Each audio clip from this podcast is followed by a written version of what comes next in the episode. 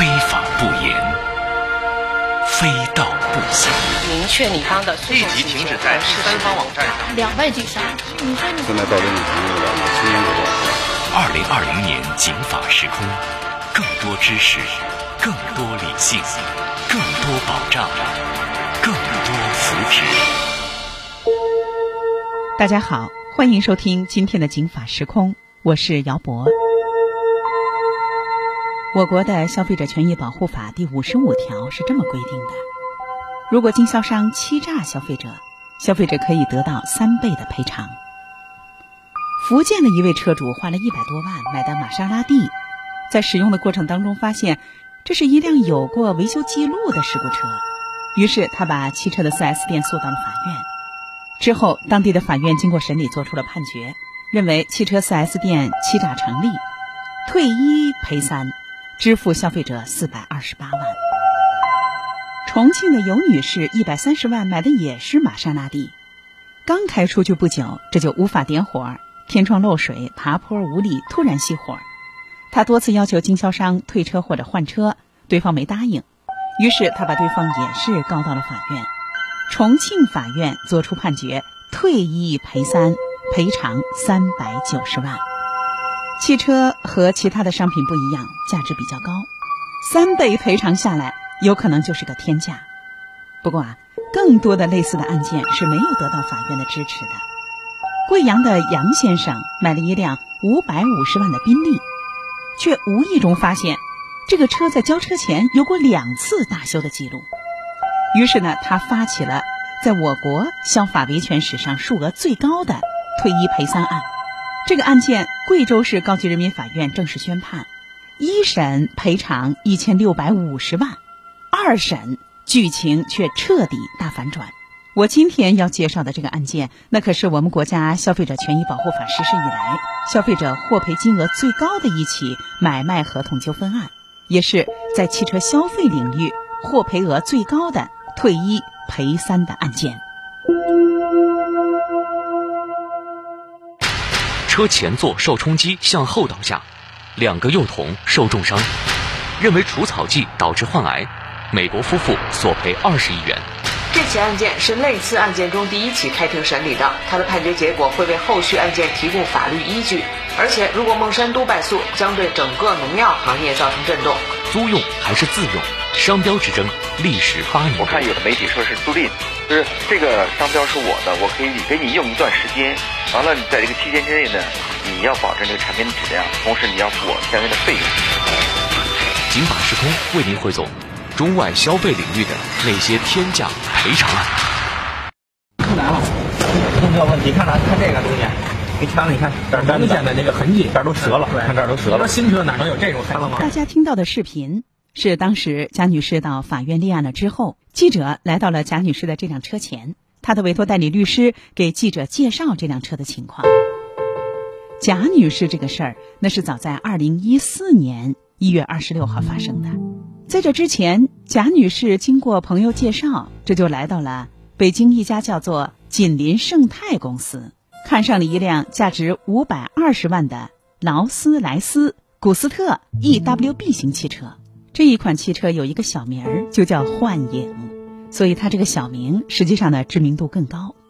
劳斯莱斯幻影是一款超级豪华车，它的设计基本已经接近了劳斯莱斯的极致。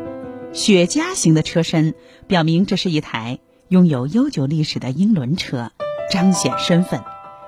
每辆幻影至少都要喷涂五层色漆和一层清漆，打磨都是工人完成的，体现了对劳斯莱斯细节的高要求。因为是熟人介绍，这家公司就给他便宜了几十万，最后定的货款是四百六十万元。这家公司的负责人之一潘先生告诉记者说：“呃，当初卖给他的时候，这个车的价格比原车便宜了将近一百万。这是朋友介绍，所以给他的价格是非常优惠的。”据贾女士说，自己买了车，但是人常年不在国内，人在国外，所以这辆车买回来没怎么用，也就开了一千多公里。这一下子呀，就到了二零一五年的四月了。这车买回来就一年多了，有一天啊，他就发现，哎，这车的仪表系统有点故障，后车倒车的这个成影系统也有问题。于是他就把这辆车送到了 4S 店，因为还是在保修期啊，他就要求对车辆进行维修。但是，4S 店检查了这辆车之后，告诉他说：“不行，你这辆车呀，我们不能给你保修，因为这辆车呢有修过的痕迹，被拆过，所以它是不能保修的。”贾女士的委托代理人李律师告诉记者说。那天以后拉到四 S 店，四 S 店呢放那以后呢，四 S 店给我们打电话，就说您得过来看看，为什么这车可能被动过。这样我们就去现场看了。当然，四 S 店说就是十分肯定的说，这个这个车被调过里程表。咱们来听贾女士提供给法院的视频证据，也就是这一次维修在四 S 店，四 S 店的工作人员当时对这辆车的评价和定义。现在仪表上的公里数是一千七百多公里啊，感觉是仪表问题，把仪表拔了，拔了我等我进去的时候，您那实际公里数是五千五千一。他因为拆表，可能把这拆坏了。那那我就拆坏了。应该找谁呢？一个就是您找卖您车的，谁卖您车的你找他，要不然您就要只能自费维修。贾女士心想：我这刚买一年多，才开了一千公里的车，他怎么可能维修过呢？于是呢。他就叫来了销售公司盘问这个情况，销售公司的人来了，说啊这辆车没修过，原来呢也没有开过，不可能有这样的状况。不过维修中心的技术人员可不答应，他们当场就指出哪些地方维修过，哪些地方拆卸过。技术人员还把电脑拿了过来插在车上，电脑显示车上面有很多地方的零件都被换过，而且。真实的里程数是五千多，而不是一千多。贾女士的委托代理律师说：“四 S 店是那么介绍的，说我们那个电脑一查呢，进不去。打开一看呢，就说里头这个部件有回归了，那部件可能就是调整里程表的，他就不敢再动。因为我这次新车开了一千多公里，怎么不保修呢？因为里边啊有明显拆装的痕迹。车辆出现故障，正常维修，却被告知。”你先别维修，你这小麻烦，你先看看呀。你这车有可能它事儿大，它公里数都被人修改过，已经不能保修了。之前还被动过。贾女士这一听啊，心里很失衡。她心想，这么贵的车竟然是个二手车，而且还瞒着自己这些信息。她认为 4S 店存在欺诈行为，于是贾女士把销售公司告到了朝阳区人民法院。认为这辆车在销售的过程当中存在欺诈，要求撤销合同，赔偿自己三倍的车款，合计一千三百八十万元。按常理说，被人这么一告，而且是铁证，赶紧掏钱，只要把钱花到位了，这事儿也能平啊。可是锦林盛泰公司可没有这么做，不仅仅是因为这钱要的太多，更重要的是。他认为这辆车是合格的，我销售这辆车的行为没有欺诈。那为什么呢？更重要的是，锦林盛泰公司呢还一不做二不休，不怕你把我诉到法院，不怕法院公开审理，不怕记者来报道，那又为什么呢？这里是警法时空。这天，这个案件一审在朝阳法院开庭了。贾女士，咱们就不说了。她呢，在庭审的过程当中说的还是那些事儿。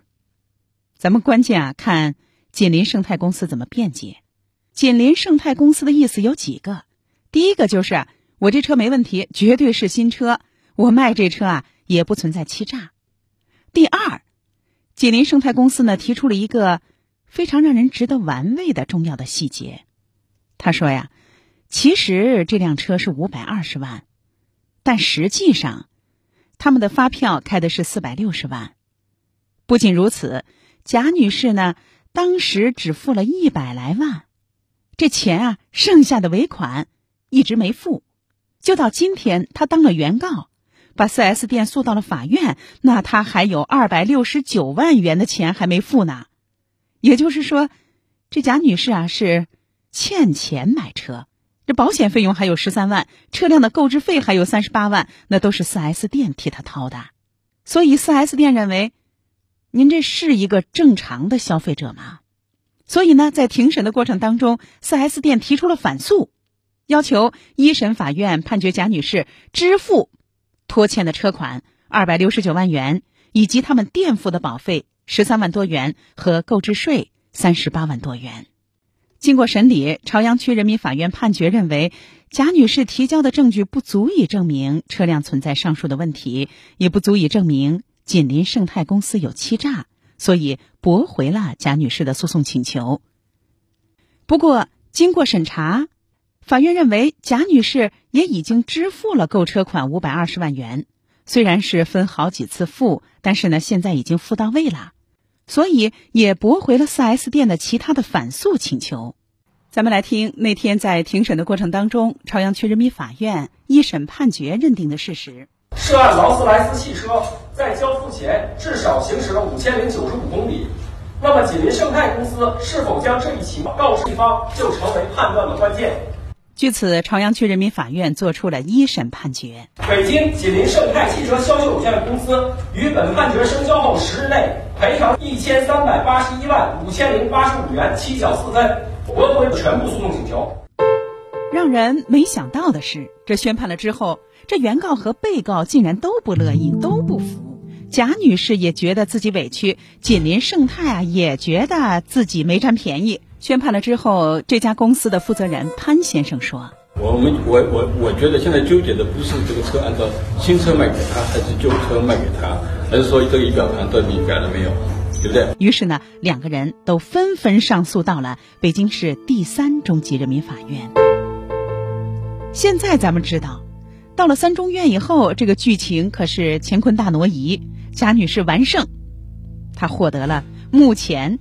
我国消费者在维权的过程当中获得的金额最高的一起买卖合同的纠纷赔偿一千三百多万。那二审法院为什么就认为贾女士的证据又足了呢？为什么认为锦麟盛泰公司又存在这个欺诈行为了呢？姚博接着为您介绍这一起我国法院宣判的生效判决当中，消费者获赔金额最高的买卖合同纠纷案。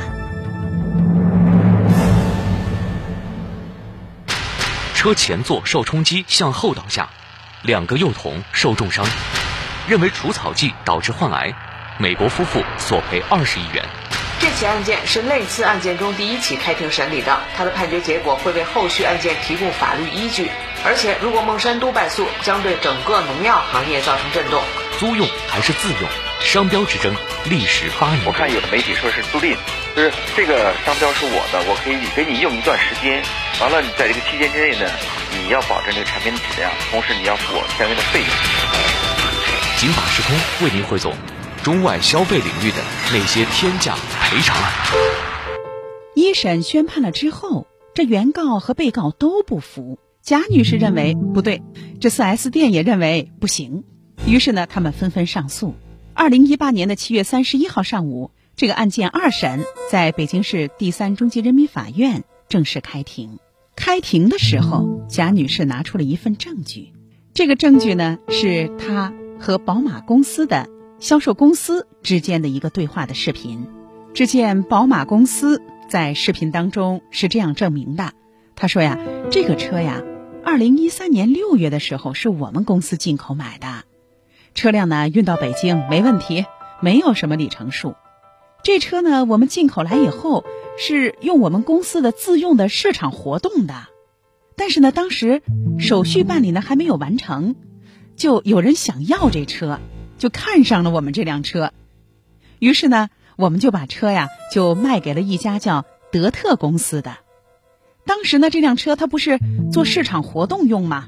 就经常接待客人啊，做做展示啊等等，所以呢，它有了里程数，当时大概呢跑了。四千九百三十八公里，那这是二手车呀，不能给人家卖原价钱，所以呢，宝马公司呢还给自己的这个下家德特公司打了个折，优惠了十二万元，并且呢约定这车辆的购置税，那宝马公司负担了。德特公司一算账也挺乐意，觉得跑了四千九，便宜了大概一百万人民币呀，所以呢也就把这车买下了。但是买下了之后。没怎么用，又把这车又给了锦麟盛泰，也就是卖这辆车给贾女士的这个 4S 店。不仅如此，德特公司说啊，说我们可是这真人不说暗话呀。我们两个公司交车的时候，那单子上我都记载着四千九百三十八公里数呢。由于德特公司当庭把交车的记录单拿了出来，这可是一个关键证据啊！吉林盛泰公司一改一审的时候全面否认的态度，说啊，在交易的时候啊。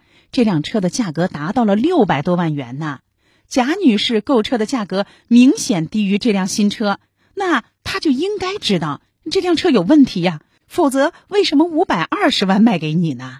但是在庭审的过程当中，贾女士质疑说：“那一审的时候你怎么强调这是辆新车？你从来没提它还有五千公里的记录啊？难不成您在法庭上说的话是可以随便编造的吗？”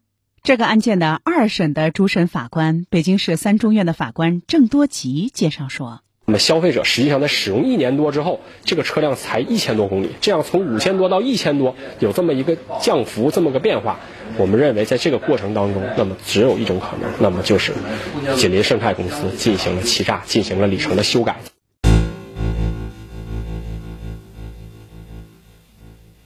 北京市三中院民三庭的庭长侯军认为，像这种连车辆的购置税都不是 4S 店交的，而是由他的上家宝马公司缴纳的，新车提前被缴了相关的税费，这种情况也太罕见了，这就不是一个简单的喷喷漆那么简单了。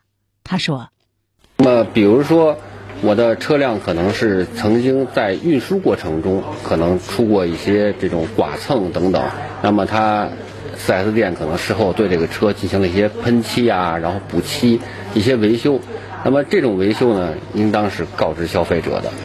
那么如果说真是车辆存在一些瑕疵，其实并不可怕，那么你只要是如实的告知。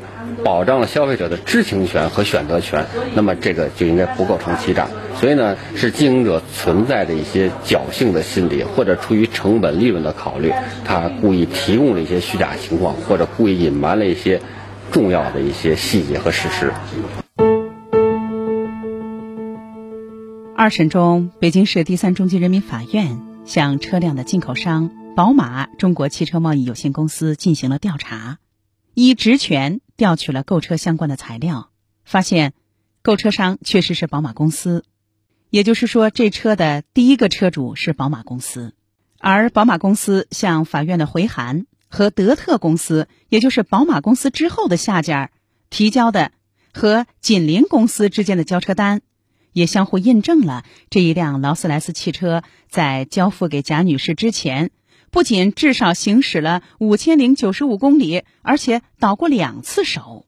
经过审理，二零一八年的九月十九号，北京市第三中级人民法院就这个案件作出了终审判决。宝马中国公司和德特公司与锦麟盛泰公司之间的交车单相互印证，涉案劳斯莱斯汽车在交付前至少行驶了五千零九十五公里。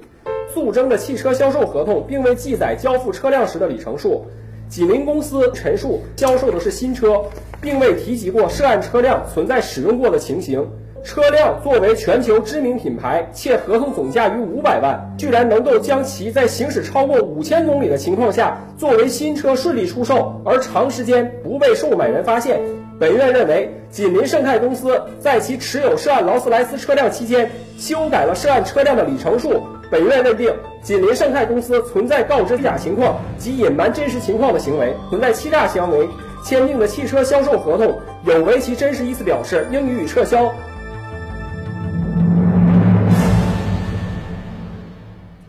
法时空，透过法理看生活。那您听，综合以上的分析，法院首先认定，锦林盛泰公司确实存在告知贾女士虚假情况，并且隐瞒真实情况的行为。那我们一块儿来关心一下这个最重要的问题，那就是贾女士提出的三倍赔偿。我们知道，《消费者权益保护法》当中的欺诈行为是有严格的限定的。那么，故意隐瞒行驶里程和之前的买家的行为，会是欺诈行为吗？我们来听这个案件在庭审的过程当中的一些庭审内容。二零一三年将该车从英国进口至中国广州，并于二零一三年六月将该车运至北京。当时并无显示车辆的里程记录。根据宝马公司售后的相关记录，在二零一三年八月二十二日，该车的里程数为四九三八公里。考虑到该情况，宝马公司在批售给德特公司时，提供了十二万美元优惠，即不要求德特返还该车辆的购置税成本。这个车呢，是第一任的车主呢，宝马中国啊，这个车实际是已经使用过，人家自用的车，并不是什么新车。庭审的过程当中，这家卖劳斯莱斯的 4S 店也为自己的行为做了一些辩解。一三年的时候是四千六百多公里，那么它行驶之后一千七百多公里，到一五年四月份的时候，这个里程数应该是六千六百多公里，但实际上原告方他也主张他们这个真实的应该是五千多公里，这个就差了一千多公里去了。所以我们认为，就如果说差了一百公里或者几十公里，这可能是个合理的；差了一千多公里，我们认为是一个就不合理的。而且这家公司认为，有可能是贾女士拆改的。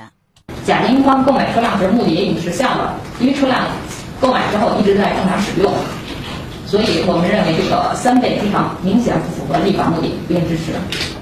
到了这一年的九月十九号，北京市第三中级人民法院就这个案件作出了终审宣判。其故意隐瞒里程的行为构成《消费者权益保护法》中的欺诈行为。根据《中华人民共和国消费者权益保护法》第五十五条第一款，贾建营主张锦麟盛泰公司支付三倍赔偿的上诉请求于法有据。本案应当如何计算惩罚性赔偿的金额？惩罚性赔偿制度目的系制裁违法经营者的欺诈行为。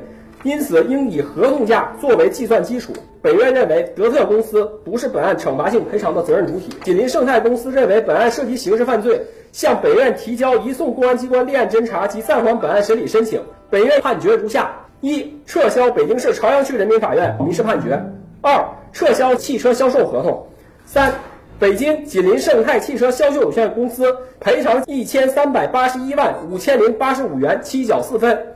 一审本诉案件受理费十万八千二百九十三元。这个案件目前已经生效。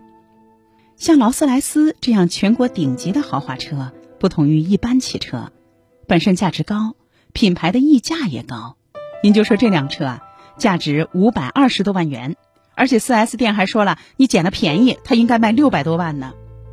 但是，正因为它是豪华车，所以轻微的问题。也会严重影响车辆的价值，从而造成消费者的损失。这一起连续打了三年的劳斯莱斯的欺诈案，如今法院宣判商家三倍赔偿。这目前啊是已经生效的史上最贵的汽车退一赔三的案件。我们在这儿也提醒各大汽车经销商，消费者可不是那么好蒙的。今天的《警法时空》就是这样，姚博感谢您的收听。